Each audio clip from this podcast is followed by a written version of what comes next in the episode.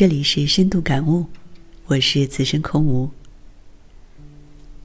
今天你看见我还在这家公司，那是因为我曾经遇见一位智者，他在我最彷徨的时候告诉我一个职场真理：在职场中要把自己变成水，可以被装进任何的容器。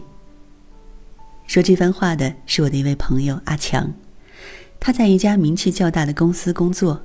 论学历，他有硕士文凭；论才干，他的模具设计能力突出，可却总得不到公司领导的提拔和重用，因为他只专注于技术，不肯花时间搞人际关系。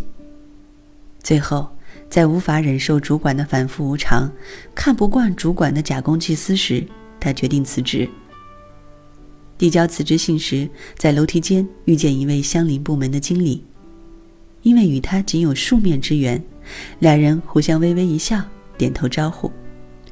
经理看见阿强手上的辞职信，一脸惊讶，对他说：“如果你另有高就，那恭喜你；如果是为了你们部门的主管，那你可要考虑一下。你一定要学会如何与不同的人相处，不然你永远都会遇见这种人，然后手足无措。”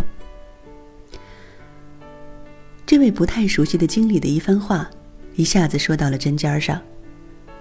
一个很多职场人愤愤然、跌跌撞撞没有搞懂的问题，原来只在这简短的几句话里。阿强被震动了。之后，他撕掉了那封辞职信，重新回到岗位上，练习着如何与看不惯的主管相处。他开始不去较真，尽量去看事情好的一面。从而和主管之间也从对立变得平和。一年后，阿强因为业务突出，被总公司调去组建分公司，并担任负责人。他还是经常遇见那位点拨了他几句话的经理，经理依然有着一副酷酷的表情。